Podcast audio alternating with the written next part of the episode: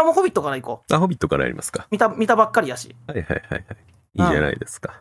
ホビットの冒険。いいなぁ。本当に、やっぱ、トールキンの作品はシンプルに好きですね。俺が多分指輪物語を見たのが中学生ぐらいかな。多分。映画のロード・オブ・ザ・リング。いや、あの、本をね。あ、読んだんやう。ん。あの、確か学校の図書館にあったのよね。ロード・オブ・ザ、あの、指輪物語があって。あ、そうなんだ。そうそう。もともと図書館に俺は入り浸るタイプのが学生だったので、まあ、でしょうねって感じやな。小学校、小学校、中学校、高校と全部。俺図書小館学解禁賞。そう、俺小学校の時に覚えてるもんね、うんあの、原点の、あの、お西遊記読んだの。えー、マジで？そうだ、あの、孫悟空が、そうそう、あの、なんで五行さんに封、あの、封印されることになったのかまでが前、あの、前半戦にあんねんな。あれやんな、あの、お釈迦様の指にしょんべんしてとかじゃなかったそうそうそうそう。あの、展開で悪さをしての下りが前半で半分ぐらいめちゃくちゃ語られて、うん。それが下手からこの後半があるんですよの話をやんねんか。さあそもそも西遊記って。あの、ドラマ版の西遊記も実はそうだからね。あの、ちゃんとやんのよね。最初だから、三蔵法師とか出てこずに、そうそうそうそう。なんか、岩山でわーって生まれて、しばらく小山の大将みたいになって、そう。あと、猪八戒と佐護城が、あなんで豚の妖怪とカッパの妖怪になってるのかをもやちゃんとやるから。あれ二人とももともとめっちゃ偉い人やってんな、あそうそう。そう。展開かなんかの偉い人やったんが、なんか女癖が悪かったとか、多分いろんな理由で、うんああなっちゃうんだよね。あめっちゃ面白かったよね。なんかその頃から古典ファンタジーというか。ああそうかもうあれも古典ファンタジーか。うん、古典。なんか雰囲気は違うけどね。西洋と東まあ、洋で。全然ね、うん、作られた国も違うからね。そうそう。あの古典ファンタジーっていうのはやっぱ昔から好きで、トールキン作品はやっぱ思い入れがありますね。トールキンっていう人が書いてんな。俺はさっき調べて知った。JRR トールキン。大天才ですね。すごいよな。すっごい。もう一人で書いたんやっていうか。そうですよ、一人ですよ。よ。チームで作った世界じゃないんや、これ。違います。一人の頭の中から生まれてた世界です。すごいな。うんこれがも未だに語り継がれてるし、未だに残り続けてるし、未だにこう魅力的だしっていう。う、そう、ほんとそうよ。それがすごいよすごいよね。うん。あ、そう、それはなんでなんやろう。そんな、な、なんで未だにこれが色あせずにあるんだろうな。いうところはね、いろいろ思うところはあるんでしょうけど、まあ俺は結構やっぱりそこになんか思うところはありますよね。いまだにこれが輝いて見える理由というのは、おお。特にロード・オブ・ザ・リング、指輪物語に比べてホビットの冒険では、あの、よりそれが実感しやすいんじゃないかなと思うけどね、俺は。うんうんうん。いや、でも、魅力的な世界だなって思った。こうんの世界が。そのより良い世界についてうん。今日は話していきましょうか。そうですね。というところで本日の泥遊びは、ホビットの冒険、えー映画の思いがけない冒険の方へそうですね。はい映画版第1作目ですね。はい。はいじゃあ、えーこちらを語っていきましょう。ところで、はいえーではタイトルコールの方お願いします。せーの。サブカルのぬかるみ。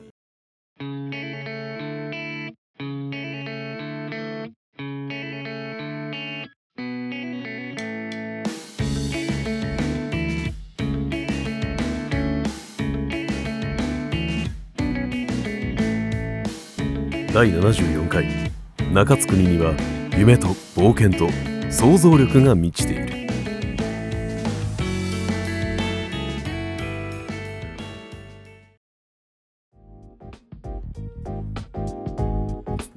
ホビットショーをこう現実の世界に作り出そうっていう人がいるらしいぐらいには。えー、あーでもわかるな、なんか。あのなだらかな丘が続く緑のうんうんうん。えー平原と穴蔵の家、あれをモデルにニュージーランドがどっかやったっけ？もともとあの基本的に、えっと、トールキン作品はの映画はうん。ニュージーランドがロケ地なので、あれ、ニュージーランドなんや。はいあの行けば普通に見えるよ あの景色が。マジで？はい。円形とかはねあのすごい引きの絵とかはあのー遠い円形の部分はあのちょっと合成したりはするけど、うん。うんうん基本的に森の中とかあの岩場を歩くところとかはえ生のうん。ニュージーランドの地形です。でもだからそうどこからどうその CG で作ったんやろうって思ってたんやけど、はい、あのリアルにある風景なんですよあれ実は。もうニュージーランドにあるんやあれは。ありますよ。ロケ地巡るツアーとかもあるしね、絶対わいや行きたくなるわ。うん。俺オーストラリア行ってたからあの、うん。ニュージーランドも近いやんか。あうんうんあそうそうそう。はいはい。ニュージーランドってあ島国だったあそうそうそうのオーストラリアの日本と似た形の島国じゃん。あそうそうそうそう。あはいはいあったあ反対向きにしたようなね。うんうん。ああそこにあるんや。ありますよ。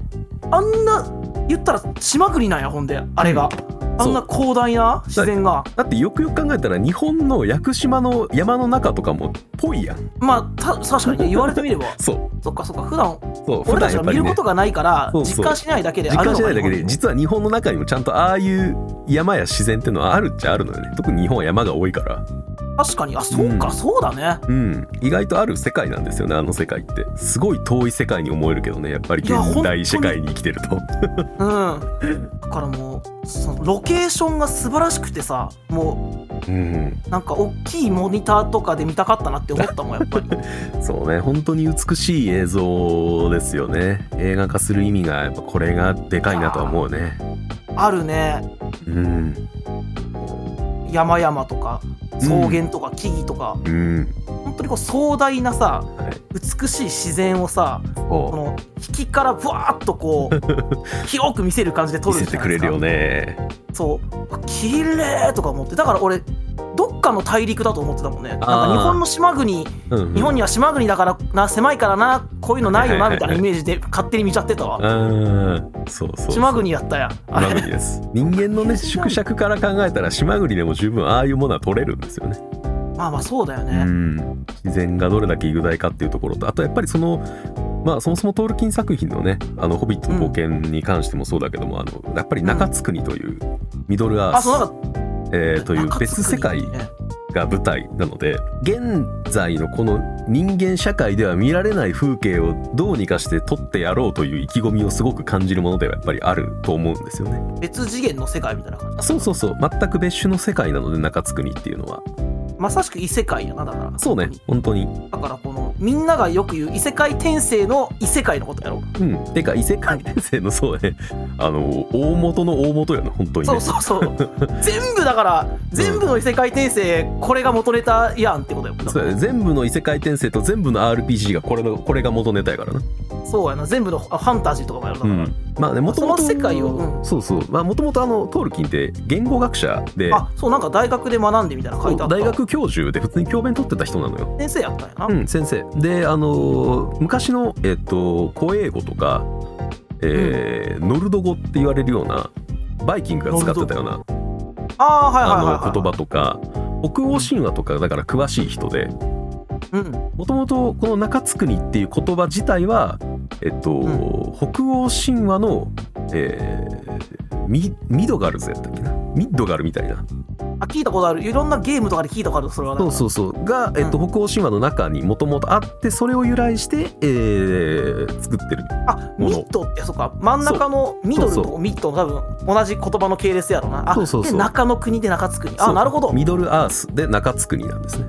ああなるほどね、はい。そこがじゃあやっぱ神話にたどり着くんやな。そうそうそう。北欧神話の中にそもそもドワーフっていたりするしね。あなるほど。そういうことか、そうなんです。そういうところからやっぱり神話の元ネタにしつつでも新たな神話体系っていうのを作ってあるっていう世界なのでやこういうさいろんな創作の元になるのってさ、うん。あ神話ってこんなに勉強するとさあの元ネタになってんやって思うやんか。日本の神話にさ、アマテラスとか出てきてさ、うん。スターノーとかもさいろんな創作に出てきたりとかさうん、うん。えーっとまあまあペルソナなんかやってたらいろんな神話の神様あー出てきますね。確かに確かに。神話はそのいろんなものの元ネタになってて、うん。でもこのトールキンの世界の中津国のさ、はい。なんか世界観っていうのはさまたこのあ作られたんが1930何年とかでそこからだからもう100年届くぐらい100年届くね。いろんなもねえ。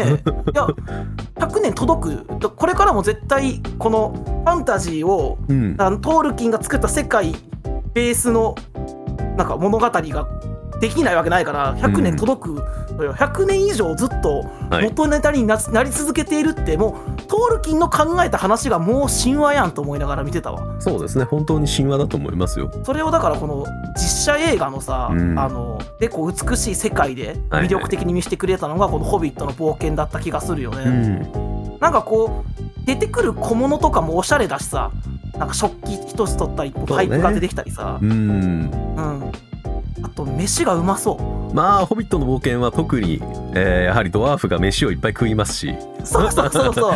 えー特に最初のね。あの宴会のシーンね。そう最初に押しかけられるとこよ。はい。最初のだってそのバギンズが食おうとしてた魚すらめちゃめちゃうまそうやったもんねなんか。あ美味しそうよね本当にね。ねえ。そうそっからまたドワーフいっぱい来るからまたうまそうなもんがバって並んで。うん。でもなんかこううん。普段食べたことありそうなものとうん。なさそうなもんもなんか中にあったりして、そうね。あれはやっぱりこう日本人だから思う感想に近いような気があするね。そうやっぱそれはそうだよね。外国行ってると似たようなもんきっとドミニカ見てそうだなって思ったけど。そうそう。あの米がない食卓だのもそうだしあんだけチーズとか、えっそうとパンとか、うんえーあとだからその肉のだからあのウインナーとかねああいう加そうそうそう。工肉か。うん加工肉とかがよく出てくる食卓っていうのはやっぱり日本では味わいづらい、ね。えー食卓な気がするのでそこも相まってあの異世界感が出てる気はするよね。そう日本だから余計それを感じられてんのかなだから,、うん多分ああれなあのでっけえ塊のあのホールケーキみたいななチーズそう。そうそうそう。そう。削って食うあれね。そうそうそう。ナイフはある？いらねえよっつってね。うん。そのまま食うんだっつってあれそういやでもあそこのシーンだけでもねやっぱりドワーフってどういう存在なのかっていうところとかホビットってどういう存在なのかっていうところをちゃんと原作を踏襲しながら絵的に見せてられるような気がするよね。あ分かりやすいよね、うん。あこういう性格なんだこの人たちって。やっぱこうなんやろうなこの食事の時に人の人間性が出るじゃないけど、あその最たるシーンでだからゲップしてみんなで笑ったりとかあさ。そうそうそう。あの急に歌い出したりさほほ食器投げて遊んだりとかするやんか、この日本人がしたら怒られそうなことをみんなで楽しそうにやってるんだよね。でそれ見てこうちょっとこうバギンズもうーんみたいな感じなのよね、うん。ちょっとこの相入れない感みたいなのもそそうこにあって。だから「ホビット」は今回出てきた中の、うん。まあ、アジンっていうのかな。アジンたちの中では一番人類というか我々に近い感覚を持ってそうだなと思って見てたよね。そうよね。一応なんかね、ん。ドワーフと人間とあじゃあ、うんホビットと人間とドワーフとエルフとあとまあいろいろ種族はいるんやけどうん、なんかねアジンっていうよりはね全員人ってくくりなのよね。多分確か。違ったっけな。人間だから特別みたいなものじゃないの。基本的にこの世界って。そうなんだ、うん、人間が頂点に達しあの到達してる世界じゃないからそもそもが。あのオークとかゴブリンとかも種族の一つに入るん？種族の一つ。あのねあちゃんとこの中津国ってあの、うん。創造神が唯一神がいて。はいはい。あそうそ創造主がいてその創造主から、あのこう力を分け与えられた存在とかがいてでその存在とかが作ってる種族に全員由来してるから、うん。あのなんていうのちゃんと別の種族としてあのなんていうのその社会分社会性があるのよ。多くは多くの社会があるし、あ確かにそうなんだ、うん。トロルはトロルの社会があるしエルフはエルフの社会があるしドワーフも人間もホビットもそれぞれの社会があって、えーそれぞれの文化体系みたいなのがちゃんとあるのよね。あアジンとモンスターってくくりじゃないんや全然じ違うのよ別にゃあのーなるほどね。お互いはお互いをいやあんなん受け付けられへんでとは思ってるけどうんうん。人間からしたらあのオークとかは、えー化け物に見えるけどオークからしたらあのホビットとかゴブリンとかをなんであんな汚らしいやつらがいるねんっていう感覚なのよ。そもそもが。ああなるほどなるほど、そっかそれぞれ。そうそもそも成り立ちが違いすぎて受けあのー交わることがもうない存在みたいなものになってるのね。各種族感が。そうそうそうあーあーそれはだからホビットとドワーフも普段はだから交わることがない？そう基本的にはないですね。ないのか。あそれ聞くとやっぱりこの冒険のはい。ねその最初の相入れないシーンを最初に見せておいてそうですね。冒険を経て、はい。苦楽を共にして最後の法要やバギンズとああれはいいシーンだ、い、いシーンだなって思ったけどそれ聞くとよりいいシーンだなあれ。そうなんですよ交わることがない種族なんですよそもそもが。基本的に。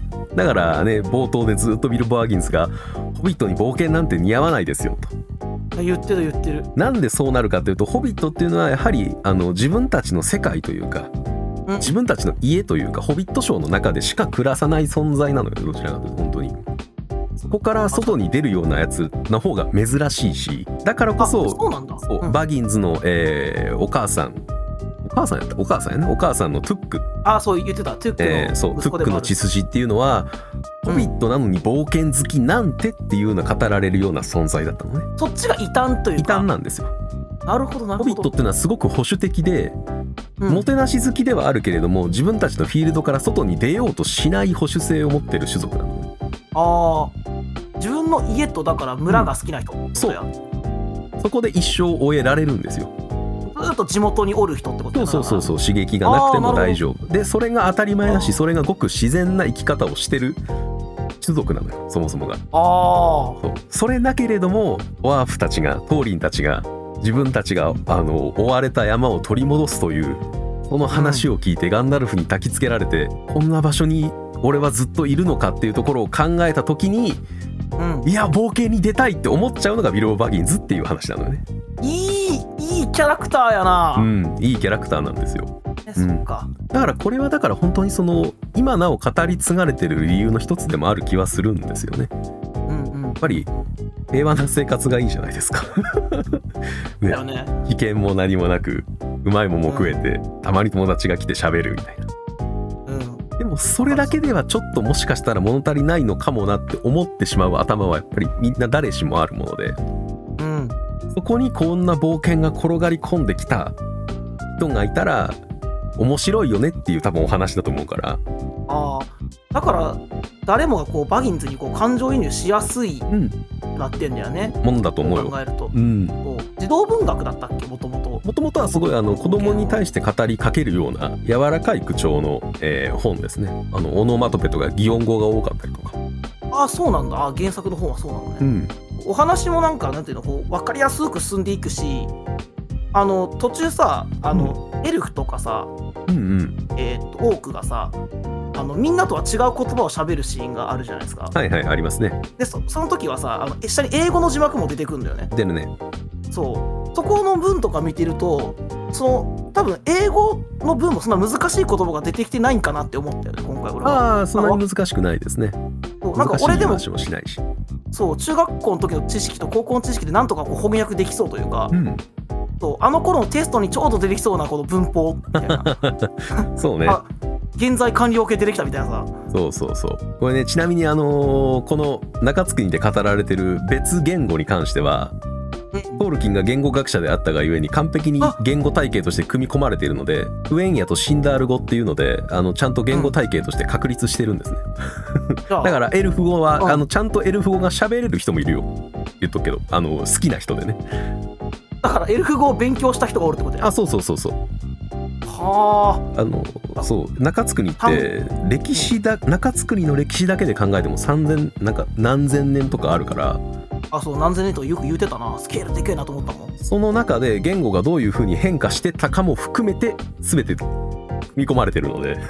え日本でいうだから古典みたいのがあるってこと？あるある。この中作りの中に？あるよ。えー、すっげえ。こうなそこまで考えたってことや。そう。ポールキそうなん意味わからんてだから本当に創造心なんですよねトールキン。そうだね。神様やな。作り出した人なので。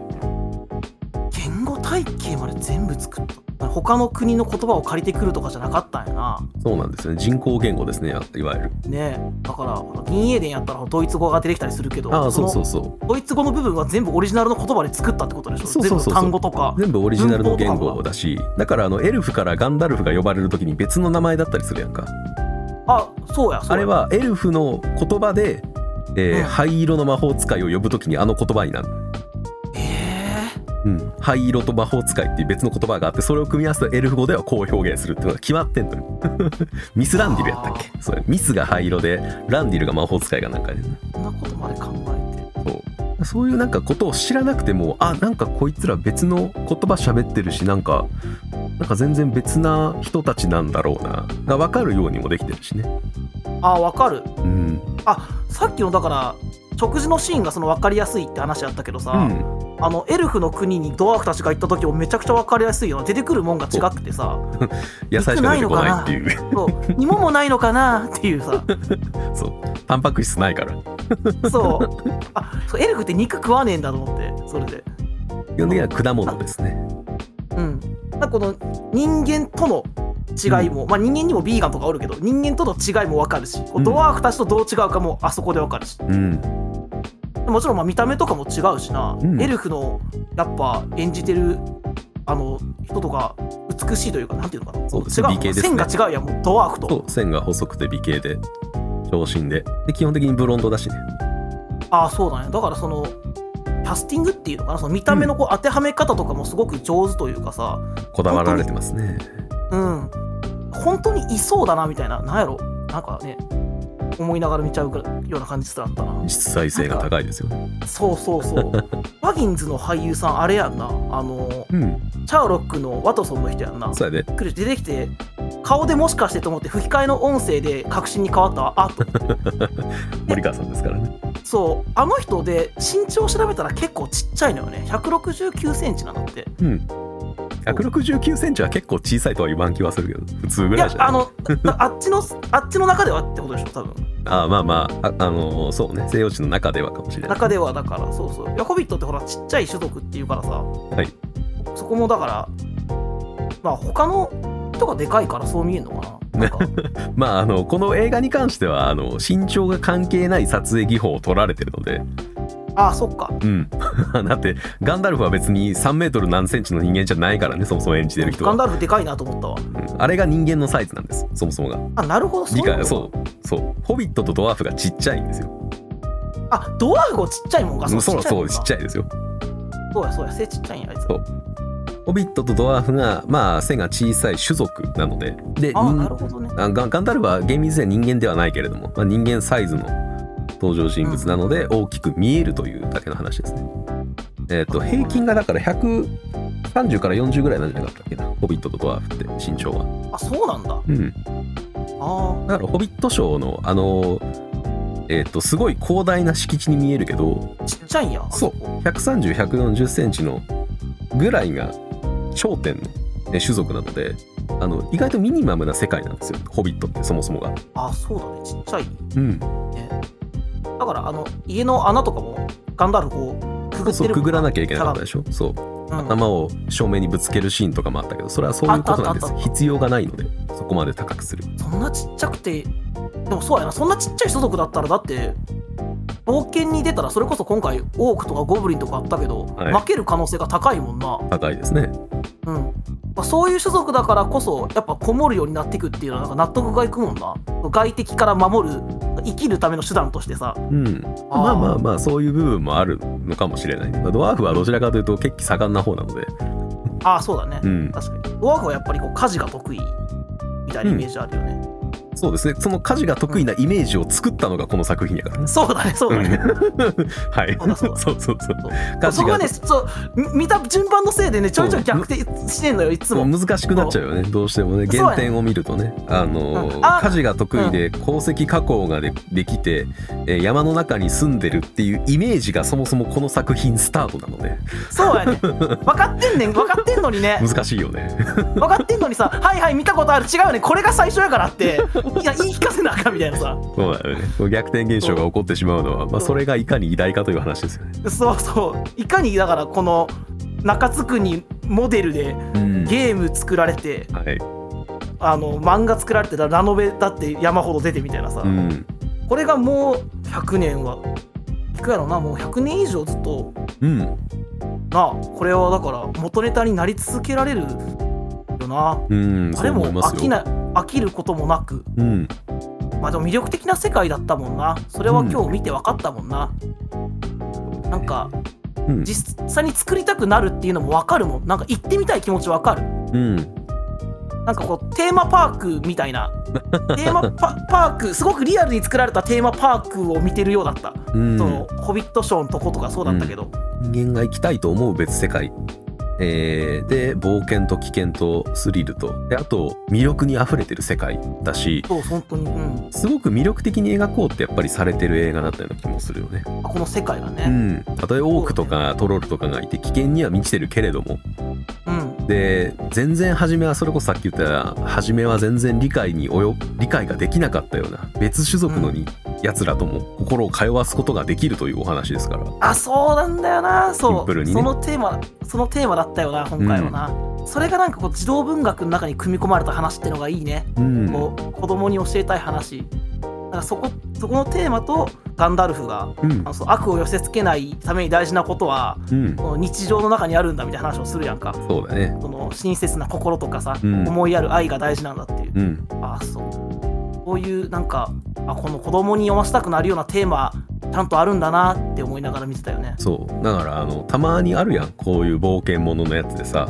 うん。本当の勇気とは勇気を持っているのは街に生きてる人たちのことだみたいな話みたいなやつ、うんうんうんうんこれが元ネタですみたいな話、そうだ。そうそうだ。その元ネタもこれや、その結論もここで出てますみたいな話。だからああはい。そうだ。結局ねやっぱりだから神話をたどると、うん。昔の北欧神話とかになってくるとやっぱり勇敢で強くて竜を殺せるやつが英雄って話がばっかりだよねやっぱり。ああそうそうそうそう。強いことがあの強さの証明っていう本当になんか分かりやすく、うん何かを倒せることが強さの証明になるけれどうん。別にビルボは何かを倒すことで強さを証明するキャラクターじゃないのよね。うんうん、うん、そうだね。そう。そう考えると本当にまあどちらかというと、えー臆病で。いやそうだよね。うん。臆病だよ、勇気を奮い立たせるとかをすることはもちろんあるけれども、うなんていうの？暴力でその勇気を表現することがないキャラクターなのよね。なやっぱそこも本当にあの広くあの受け入れられる、えーキャラクターである理由なんじゃないかなと思いますよ。ああそうだね。うん、優しくていいやつだなって思うもんね。そうそうそう。優しくていいやつなんですよね。優しくていいやつでちょっと臆病なやつが剣持ってわーってうん、行くのよね最後に。短いシーンだけどなグッときたよなそこな。うん。それを見てやっぱりボーリンと最後抱擁よな。うんいやーここにあ降り注ぐ朝日。はい、みたいなね。うん。綺麗な綺麗な光景ですよね本当ね。で最後にドラゴンの目が出てさ時間に続く、続き気になるなやっぱり、まあ、まあだからドラゴンが金を好むみたいな話もそれこそ北欧神話からずっと続く。あものではあるけれどもベイオウルフかな、ベイオウルフがあの竜を殺した英雄としているけれども、その殺す時殺す竜が洞窟の中に宝物を守ってるっていうのがそもそも神話にあったから多分それを引っ張ってきてああーそっか。マウグでやってるんでしょうね。から引っ張ってきてんの。うん、だからあの俺みたいなそのなんていうの元ネタ探しじゃないけどうん。源流とかルーツって何なんだろうっていうのをあの、うん。調べるのが好きな人間にとってはたまらない作品なんですよね。やっぱり。俺はあんまりしてこなかったけど、うん、なんかこんだけでだから古典ってやっぱまあそんだけこうこすられ倒してる話の元ネタになるわけで、うんそのうん神聖さっていうのはさうん。失われていってしまうと思うのよね。はいはい。あのだからこの果たして古典に今たどり着いた時その古典からいろいろこうまあ磨かれたというかいろんなものが足されたうん。面白いものが世の中に溢れているいて、うん。古典に書いた時同じように楽しめるのかなとかすごいなんか退屈にならないかなみたいな風に思ってしまうことがあったんやけど、そんなことはなかったな。うん。やっぱりこういろんなものに元の元ネタになるだけ面白いものなんだよねって思って。うん、そう思いますね、まあ、特に映画に関してはあの脚色が結構やっぱり分かりやすく面白いようにっていうのはしてあるので、そういう初心者向けというか分あかりやすくそう。そうそうそもそもアゾク優しく。出てこないし。ああそうなん。えそそうなん？アゾク別にトーリンのライバルポジションでもないしね原作。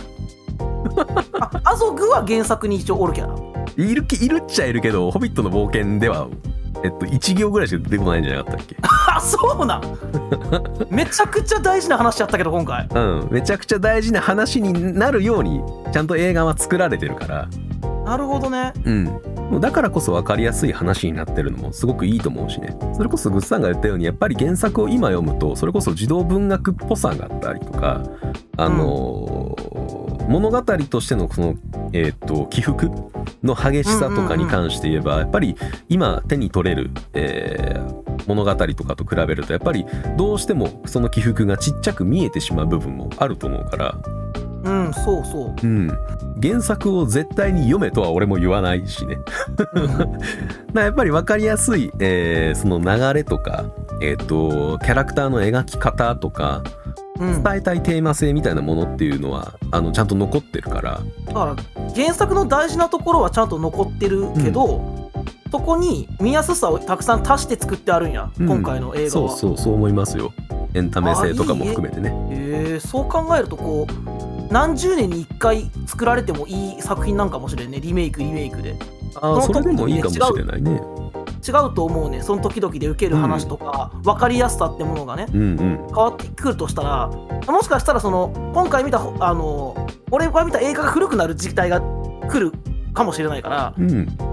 そうそういう節目節目になんかこのそうリメイクが作られてこのファンタジーの原点ってこんだけ面白いもんなんだよっていうのをうん。なんか残ってってほしいというかねなんかそういう形で見れてよかったなって思うし。そうね。VFX もねどんどん進化していくでしょうからあそうだね。もっといろいろ描きやすくなるのかもしれないけれどもでもあでもねやっぱ今見ても全然こうまあもちろんまだ全然最近の映画やから古くないし。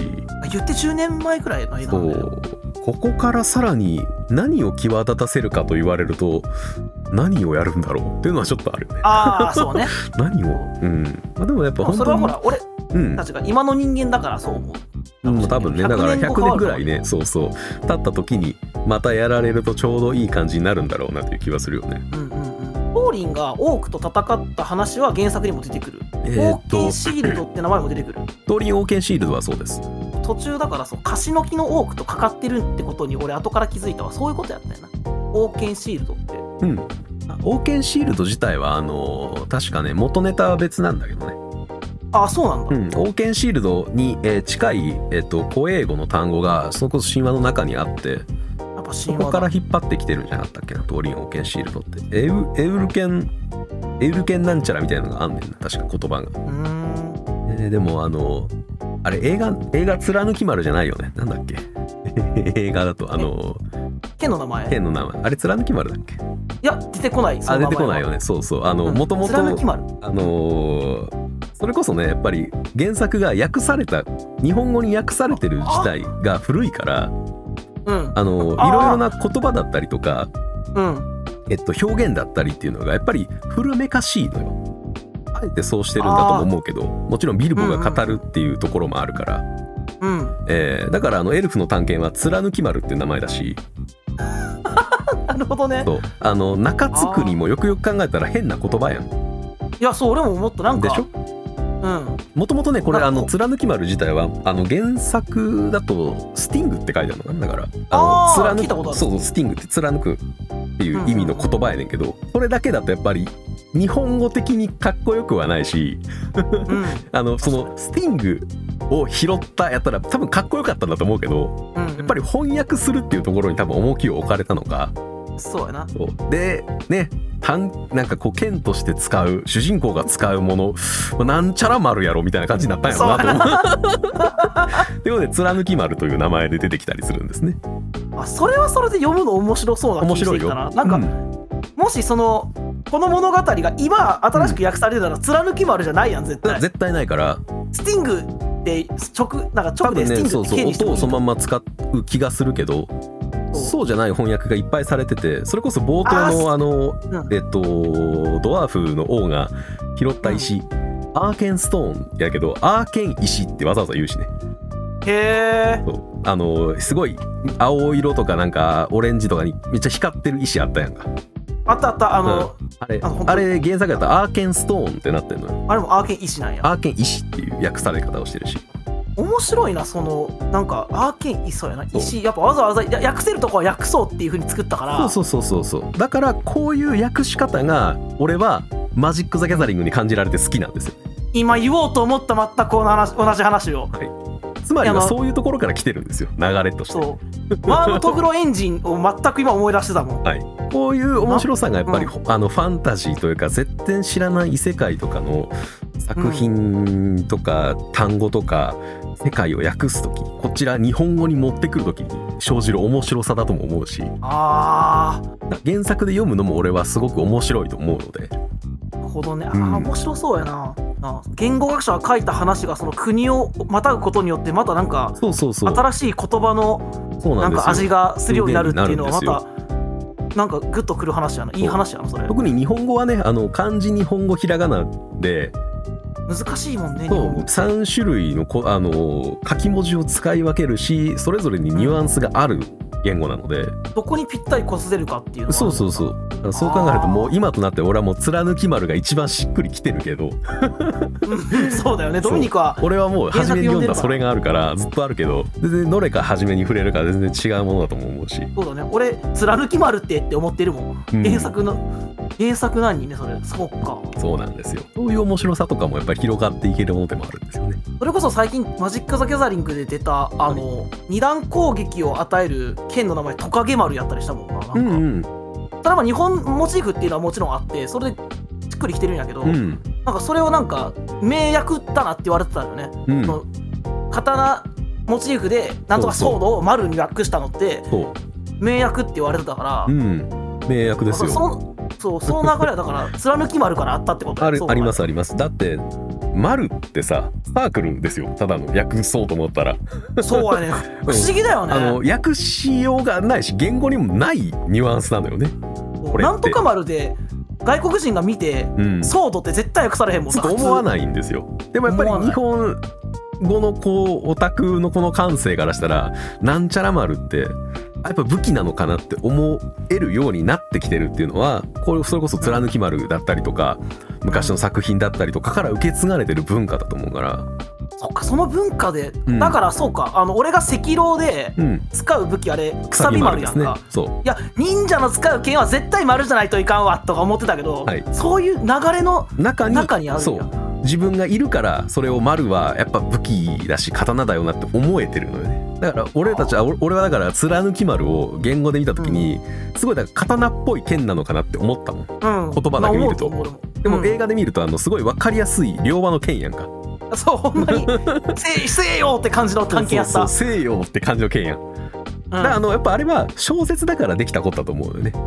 いらあのビジュアルがない状態だから貫き丸うん。中津国って言われても想像でこちらが補えるからうん多分できた技だと思うんだけどだから今回はビジュアルがちゃんとあるから貫き丸って言葉は使わなかったのかなとは思うよね。違和感あるもんだってそうそうそう逆に違和感が出ちゃうから。それこそこう出てくる武器とかも本当にこれもだから逆やねんけど、うん。ゲームの中に出てくるみたいなのが実際に出てくるわけよ。だからね。こっちが戻らんやけど刀も途中洞窟で拾うやんエルフが昔作った使ってた剣みたいなやつさ、うんうんうん。その剣も一個一個かっこよかったりするやん。形とかその光り方とかもさ。そうですねそうかっこいいもんだそこにそれがだから想像でしかない頃原作は貫き丸とかになってたんやな、そうそう。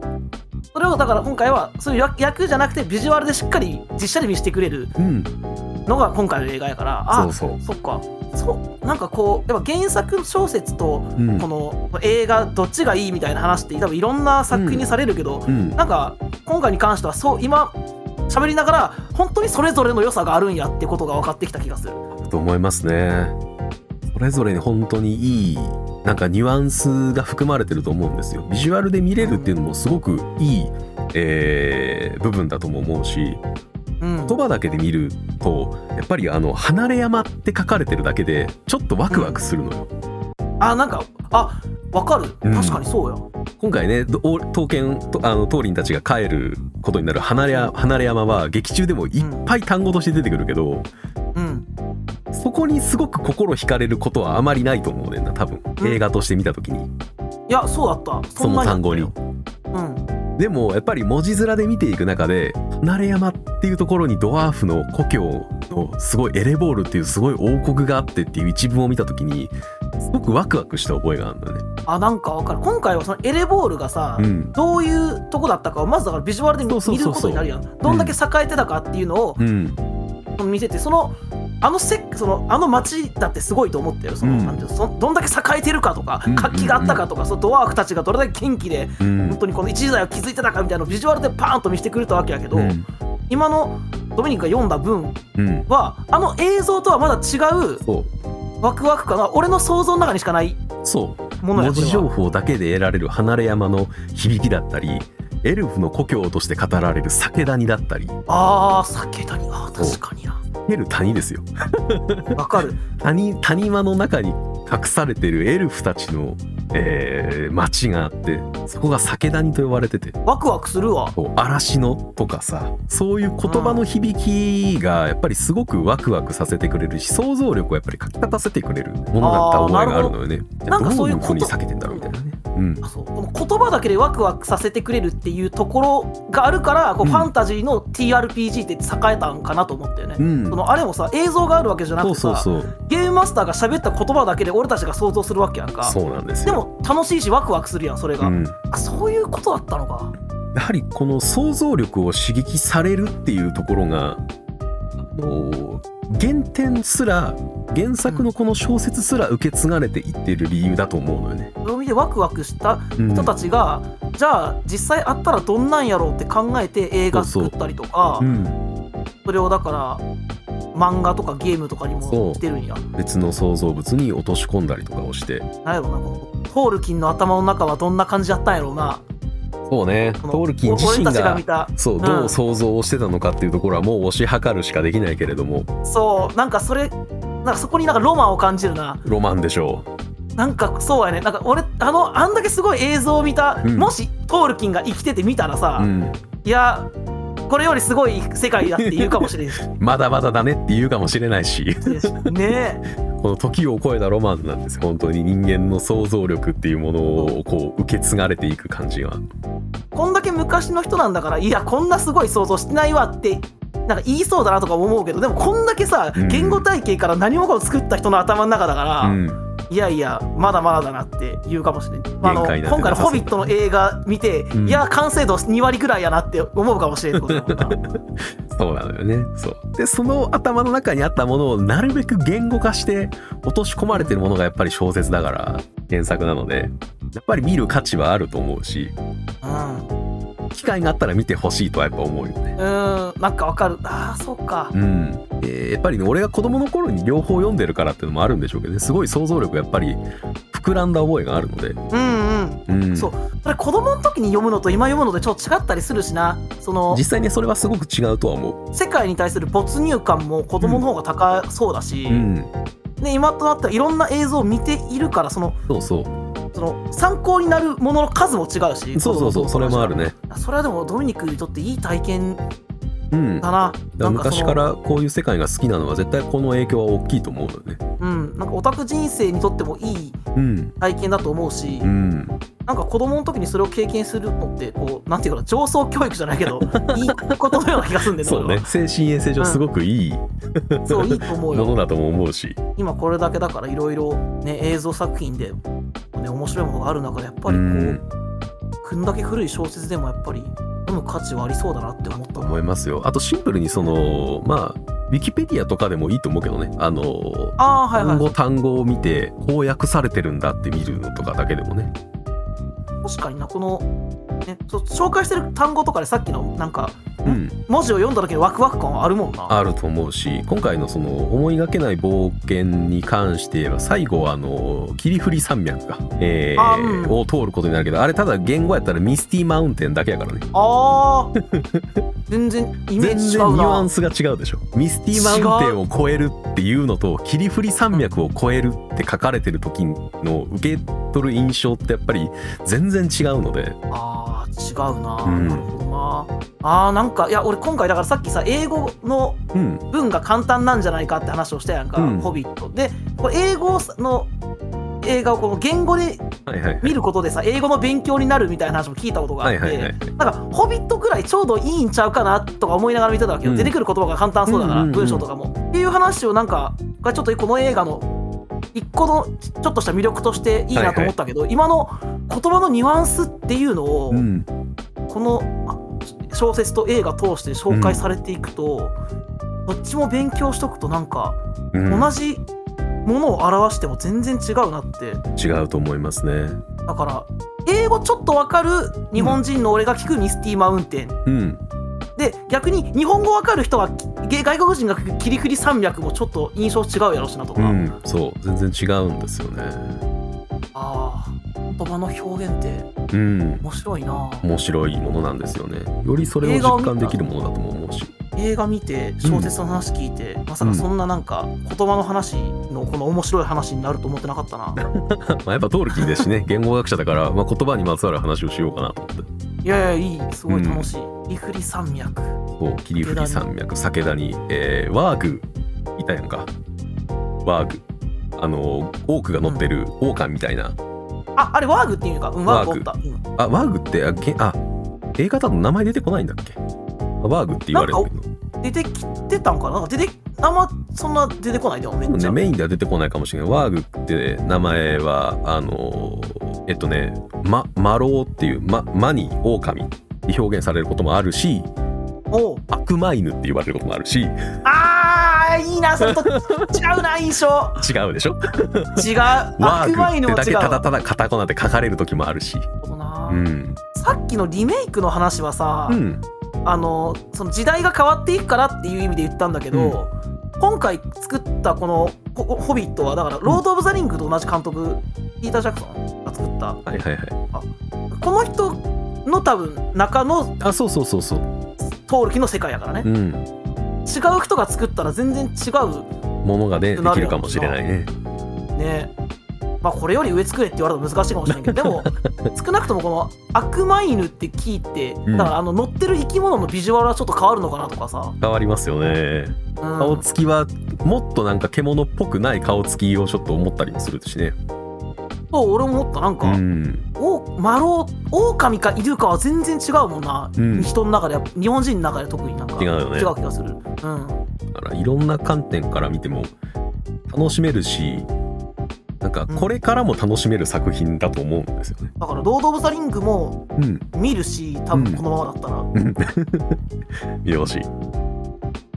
ホビット多分ロード・オブ・ザ・リングにもこの人出てくるんやろうなっていうキャラクターはい。出てきたもんいっぱい。はい。なんかいいですね。うん出てくるカットでうん。うん。皆さんおなじみのみたいなカットで出てくるキャラクター何人かおるやんか。もうみんな知ってるでしょ？この人。そうねそうね。確かに分かりやすく出てくる、ロードオブザリング見た人見た人ははいはい。ああこの人出てくるんやーってなるであのやっぱなんていうのそのワンショットこのキャラで撮るみたいな はいのあるでしょ？はいはいあるあるある。途中だからなそれこそ酒田に出てくるさ、うん。白髪のおじいちゃんおはいるやんか。はいはいはい。ガンドルフと喋る分かりやすくこうカメラを舐めるように。そう皆さんおなじみのやったやろとあとそのガンダルフの脳内に語りかけてくる綺麗な女の人もはいはいはい多分出てくるなこれみたいなそうですねそうですねと。か途中はなんかゴブリンとかもなうん。あのあの一生恨むぞーって言ったからこれ繋がってきそうやなとか思うし俺うの中でも、ん。うん、こっちから見てみるのも悪くないなって感じよ。いやいいと思いますよ。本当に前日ターンとして書かれてるものが「ロード・オブ・ザ・リング」の方では。あのまた、えー今回はえっと基本的には通りの目的を果たす物語、えーとして第一章ね描かれてるけど第一章の中で指輪はちゃんと出てくるし。出てきた。びっくりした。ああの指輪やあの昔テレビ CM での予告編で死ぬほど見たわあの指輪と思って。あの張さんが酷使される。そうさすごかったな。張さんが酷使される CM とかで、ね、いろんな CM やってたような気がするから。あのもうクロドの指にこの指輪ははまるはまらんみたいになるあの上からのシーン何回見たかっていうぐらいそうそうそう。ああいうのとかね。ガンダルフも出てくる人だって確か。出てきますよ。もちろん。出てくるんだよね。ガンダルフは言ってしまえば指輪物語とはあホビットの冒険とでほぼ最優重最重要人物的なレベルやしね。中津国のね物語的になんか神話に中津国の神話の中にいる神に作られた存在なのよそもそも。あれか何人かいる魔法使いって言ってたらそうそうそうそう。青とかそう。青の魔法使い。途中のあの動物と喋る人もそうだよね。そう。あれが茶色ですね。白と青色あ白と灰色と茶色と青。ガンダルフは生まれ生まれたタイミングからずっと老人らしいからあそうなんや。ずっとあのままなんや。そう。で基本的に魔法を使って助けるんじゃなくて助言をして助けるポジションなので、確かにそうだな、うん、あー。神の力を使ってはいけないんですね。やっぱこの世界でも魔術と魔法って別のもんなの？魔法とえっ、と同じ？魔術はないです。あないんや。魔法しかない。プロ魔術は悪い魔法のことやだから。まあまあまあそうだね。途中途中出てきた。そうやね。言葉として。オールキン作品はでもこのやっぱ2つがめっちゃ有名なんかそうやね。基本的には指輪物語が一番有名でそれの前日談としてまあ映画化されたから結局この2つが有名ってなってる気はするね。あとはなんかマイナー作品扱いされてるような気はする。う んなんか創作のページを見てるけど知らないやつが多いなやっぱり、うん。あとはでもこの2つがそもそもすごい長くてえっとあ長いんだ。な長いし原作だったら指輪物語辞書2つ分ぐらい多分の長さだしねえー。俺が読んだ時は6冊分かれてたし。えっと長いな。そう長いからだからそれ書き上げるまでにすごい時間がかかってる。プラスうん「ホビットの冒険」書いてから「指輪物語」書いたからうん。あちょっとこれ辻褄合わねえってところを「ホビットの冒険」を改訂したりしてるから。あそうなんだ。そうそうそう。結局改訂したりとかをいろいろやっていってをするから多分基本この2つに手をかけてるだけでほとんどトールキンの人生は終わってるはずなのよね。なるほどまあこんだけのもん作ったらそうそうそう。だからあとはほとんどちょっとしたメモ書きとかこういう設定があってこういう話を書こうかなみたいなのをまとめたやつとかが出てたりするから。あそうそれはねなんか息子がなんかまとめて出版したみたいな、うんうんうん。そうそうそう。だからね基本はこの2つがまあ代表作になるんじゃないかな、とりあえず映画で全部見てからって感じだな俺はもう。えーぜひ見てください、あえ長い話やったら映画も長くなるかそら。ーうん。まだ短くした方だし言っとくけど。そうそうか。ワンだけで3時間近くあったけどな今回な、まだ短くした方だし。初期案だと3時間超えてたしみたいな。あそうなの？そう。カットしてカットしてようやくああようやく3時間切ったかっていう状態やから。へえ。見応えもたっぷり。見ててその飽きたりはしなかったもんなやっぱり、うん。なんかそのいろんなものの元になってななってるがゆえうん。スッと入ってくるやん。うん。いろんな設定とか。うんうんうんいろんなキャラクターとかが。うん。うんどっかで見たことあるから。これが元だけど。だから見やすいスッと入ってくるしお話も単純じゃんねだからね、うん。ドラゴンに故郷を奪われたドワーフの故郷をうん。もう一度救いに行こうっていう。そうそうそう。分かりやすい目標があり。うん。そして分かりやすくモンスターにあって、あの違う種族かにあって、食べられそうになり。うん。展開も分かりやすいです。あの途中こう種族同士分かり合えない部分がうん。あったと思ったらそこが雪解けになってってういうね、ん。わかりやすく見やすく分かりややすい話をふーっと見てたら3時間弱経ってましたって感じだったから、うん。か見てて疲れたって感じもあんまりないしな。ね。こんだけ長い映画なのに。山と谷がちゃんとあって見やすく作られてる映画だとも思うのでうん。ぜひ感想していただいていや見ます見ますまた感想を聞きたいですねではいまた話したいと思いますはい。というところで、えー本日は、えーホビット思いがけない冒険」についてでした。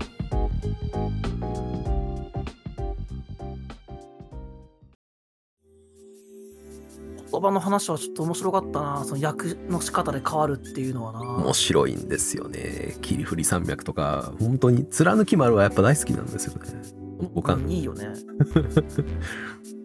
今の話聞いたからなんかマジック・ザ・ギャザリングの英語とね日本語見比べるとかも絶対面白いよな、面白いしあのかなりやっぱりトールキン作品から影響を受けてる部分も大きいしあとやっぱりこういう翻訳で面白いのは、ウィザードリーっていうね、えあ聞いたことある RPG の元ネタですね。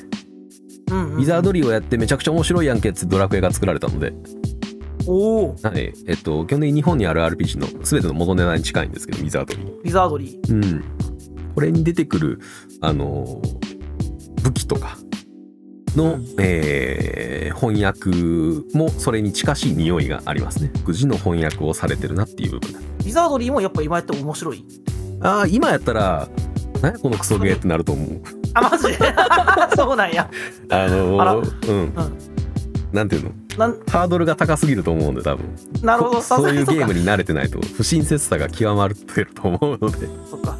全ての古典がうん。その全ての古典があの全ての人にう受け止められるようにできてるわけではないというないのね。操作ですねもはやねリザードに関しては。今今見ても見やすいように今回の映画が作られてたということ、そうですね。そこがすごくやっぱよくできてるポイントだと思うので。